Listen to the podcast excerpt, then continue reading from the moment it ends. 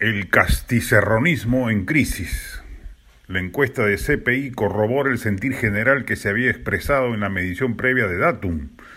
Al gobierno le está yendo mal y no ocurre ello por la tosuda oposición o la prensa obstruccionista, como la ha calificado el primer Bellido, sino por los groseros errores políticos cometidos por el presidente Castillo, los cuales parece empeñado en profundizar un 47,7% desaprueba al gobierno y apenas un 40% lo aprueba. Esta disparidad negativa no se ha visto antes en el arranque de ningún gobierno de los últimos 40 años, desde el retorno a la democracia luego de la dictadura militar.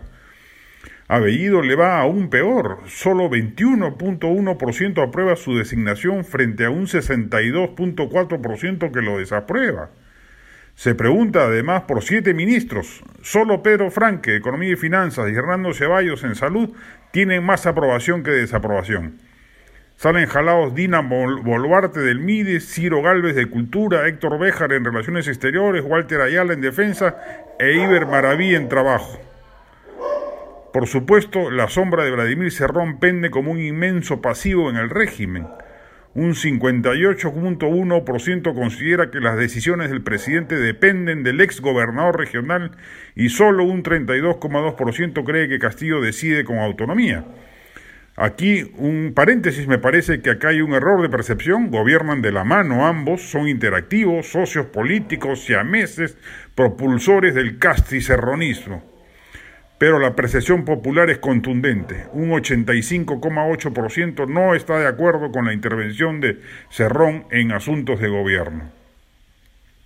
La opción de Castillo por un formato de confrontación política y copamiento partidario del Estado le ha hecho mucho daño y no ha logrado compensarlo acudiendo a la moderación económica que representa el titular del MEF esa mixtura, economía moderada, radicalismo político, solo parece indicar una estrategia dosificada de imposición del modelo radical que desembocaría en la Asamblea Constituyente, frente a lo cual la presencia de, Franco solo, de Franque solo cumpliría un cometido temporal hasta que el gobierno se asiente y pueda desplegar su vena extrema a plenitud.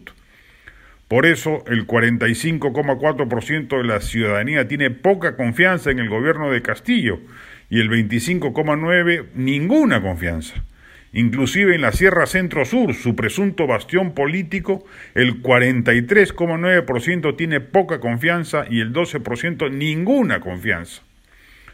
Queda claro que o Castillo corrige rápidamente los dilates políticos cometidos, o pronto veremos un desmadre de tal envergadura que la posibilidad de recorte del mandato crecerá con apoyo popular. Ya se ha visto en reciente informe de IDL Reporteros y en otros que ni siquiera la bancada oficialista parece sólida y se podría quebrar.